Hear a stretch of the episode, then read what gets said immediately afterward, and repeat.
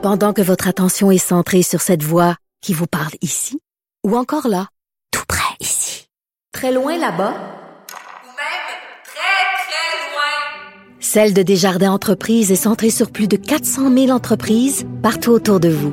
Depuis plus de 120 ans, nos équipes dédiées accompagnent les entrepreneurs d'ici à chaque étape pour qu'ils puissent rester centrés sur ce qui compte, la croissance de leur entreprise.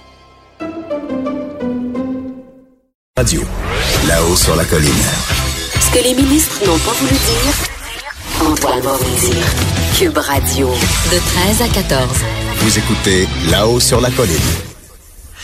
Eh bien, on va parler maintenant à Gaétan Barrette, député libéral de Lapinière et ex-ministre de la Santé. Bonjour, Gaétan Barrette. Bonjour.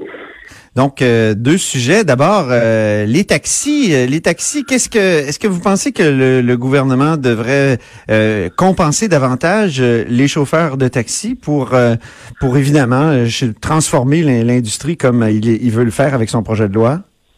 Ben, alors, vous voyez, il y a deux éléments dans ce que vous me parlez là. Le premier, il il y a deux éléments, deux éléments dans le problème. Il y a la compensation du passé, puis il y a la transformation pour le futur.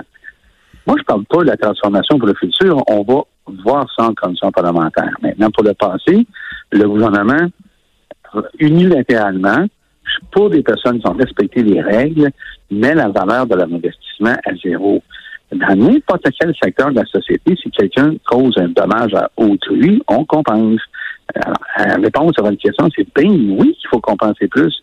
Il faut compenser ça complètement parce que Prenez ça en considération, là. le Québec est la seule juridiction, à ma connaissance, j'en savais pas d'autres, peut-être que j'ignore certains faits, on n'a jamais vu dans le monde un gouvernement, unilatéralement, mettre à zéro la valeur d'un permis. Donc, de l'investissement de ces gens-là. C'est ça qui est injuste, c'est de l'injustice, point. là. Mais est-ce qu'il n'y a pas parfois dans d'autres secteurs euh, des, des, des changements de de- d'industrie euh, qui font qu'on est c'était c'était c'était un risque à prendre d'acheter par exemple un permis et que et, Ben et- qui ne sont pas compensés par exemple euh, des gens qui Ben ne sont non, pas ben nécessairement non, c'est- c'est- c'est- c'est un argument qui tient pas la route, là, je vous le dis avec respect. Dans le je me fais un peu l'avocat du diable là, remarquez là. Moi, je, je comprends, je comprends, je vous le reproche pas. Au contraire, ça nous permet d'avoir une discussion intéressante.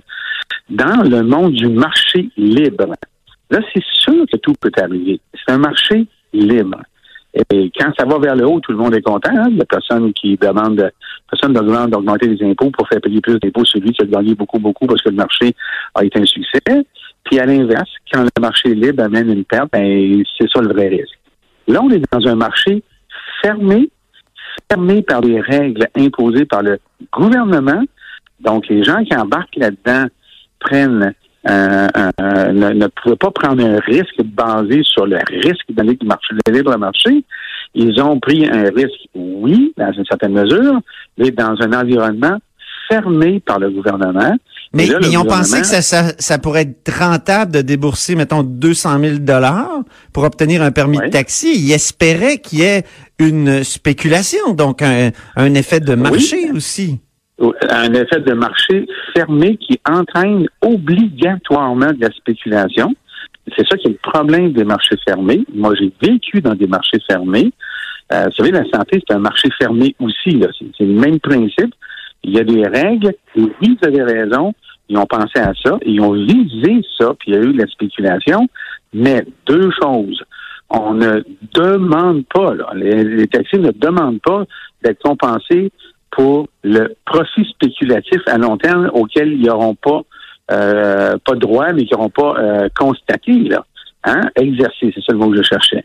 Ils ne demandent pas une compensation pour un futur spéculatif qui serait arrivé. Ils sont pas là en disant Oui, mais moi, là, à cause de la spéculation, mon permis qui valait 150 000 je sais que dans cinq ans, il aurait valu 300 000 Ils ne demandent pas de compenser ça. Ils demandent de compenser le montant qui a été investi parce que le gouvernement, lui, met arbitrairement leur, euh, leur investissement à zéro. C'est là qu'il y a la différence. Il faut la comprendre. On ne demande pas une compensation pour la spéculation future.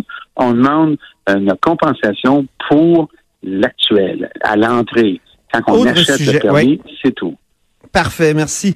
Euh, autre sujet, rendez-vous Santé Québec. Euh, c'est vous qui avez Ouais. obligé certaines cliniques là, à utiliser Rendez-vous Santé Québec. Là, on constate que les médecins boudent c'est ce système de, de, de prise de rendez-vous par Internet. Puis euh, ça fait en sorte que Rendez-vous Santé Québec a des, a des, des mauvais résultats.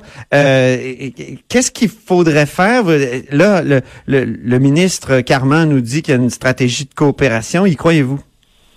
Ben non. Écoutez, la, la- chose qui devait être faite, elle a été faite. Il fallait mettre dans la loi un article qui oblige les médecins à l'utiliser parce que ça fait partie du système de santé. Les deux ministres actuels concèdent que c'est un outil qui fonctionne. Il est bon l'outil sur le plan technologique, mais comme vous le dites avec justesse, les médecins le boudent. Je savais qu'elle allait le bouder, moi j'étais sûr. C'est pour ça que je l'ai mis dans la loi. La loi, elle a été adoptée. Ils peuvent la mettre en application maintenant. C'est par règlement et ils ne le font pas. Chez nous, ça avait été suspendu pendant la période dite de négociation que je n'ai pas faite. Mais normalement, ça a été suspendu pour être remis en application un an plus tard. Et l'an plus tard, là, est passée la date de péremption de cette Ben oui, puis vous avez fustigé hier euh, l'ancien secrétaire général du gouvernement, Roberto Iglesias. Et, Ben oui. euh, Et- et- et- donc vous avez, est-ce que vous vous êtes un peu Wilson Rebouldisé, si si vous me permettez l'expression? euh, je comprends votre, votre expression, mais une réalité aujourd'hui, là, on ne peut pas dire que l'outil est technologiquement pas bon, il est bon. On peut dire que les médecins le boudent et ils le boudent parce qu'ils ne veulent pas être visibles. La seule et unique raison pour laquelle ils le boudent et ils le disent eux autres, même presque ouvertement, ben, on ne veut pas que le gouvernement voit ce qu'on fait. Ben oui, mais comment voulez-vous gérer un réseau, l'offre de service d'un réseau, c'est pas capable de- euh, d'évaluer la performance de l'offre de service? Ça se fait pas. Alors, cet outil-là, c'est un outil convivial pour le citoyen.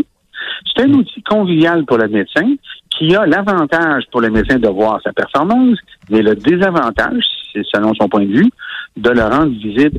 Est-ce qu'il est normal pour les payeurs de taxes, les journalistes, vous, Ouais. les commentateurs, est-ce qu'il est normal que vous n'ayez pas accès à, à- à- on, dit, on disait dans l'ancien temps, à pied levé, mais aujourd'hui, on va dire au clic levé. Est-ce que c'est pas, est-ce que c'est, est-ce que c'est normal qu'on n'ait pas accès à ces informations-là? Il, il aurait fallu, au fond, utiliser votre, votre, le bâton qu'il y avait dans la loi 20. Ben, la loi 20, je les clique comme ça parce que je connaissais le milieu, je connaissais leur niveau et leur euh, façon de résister et j'ai mis en place des choses pour le bien du système et conséquemment pour le bien de la population. Les leviers, je les ai mis. Qui les utilisent? Bon. Je vais vous donner un autre exemple, monsieur euh. Dernier exemple, parce que le temps file, euh. Monsieur Barrett. Euh, bon, l'exemple que je vous donne Rapidement. simplement, c'est regarder les découvertures qu'il y a au Québec actuellement. Je vais une loi, la loi 130, qui permet de régler ça une fois pour toutes. Ça aussi, c'est suspendu. Qu'on l'applique, et moi, je vous le dis, là, tous les leviers sont là du côté médical et du côté organisationnel pour régler les problèmes en santé. La mise en place a été faite, qu'on mette euh, le plat au four et, le- Mais, et le gâteau va le dire. mais quand, quand M. Iglesias puis euh, M. Couillard ont pas voulu appliquer les bâtons, vous auriez peut-être dû démissionner avec fracas, non?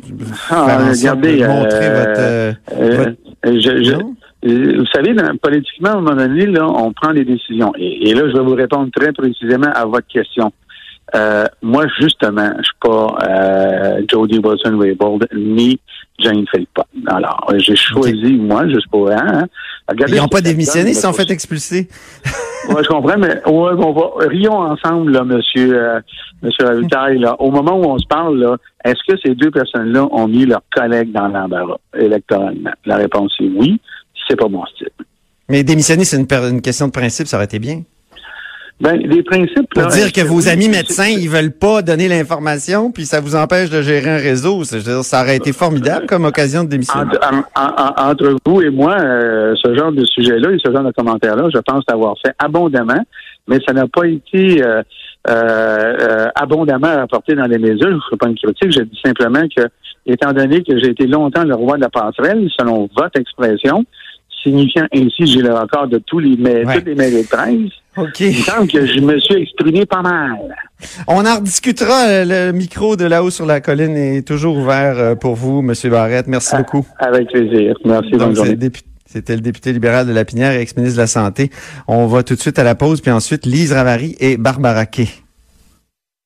De 13 à 14. Là-haut sur la colline.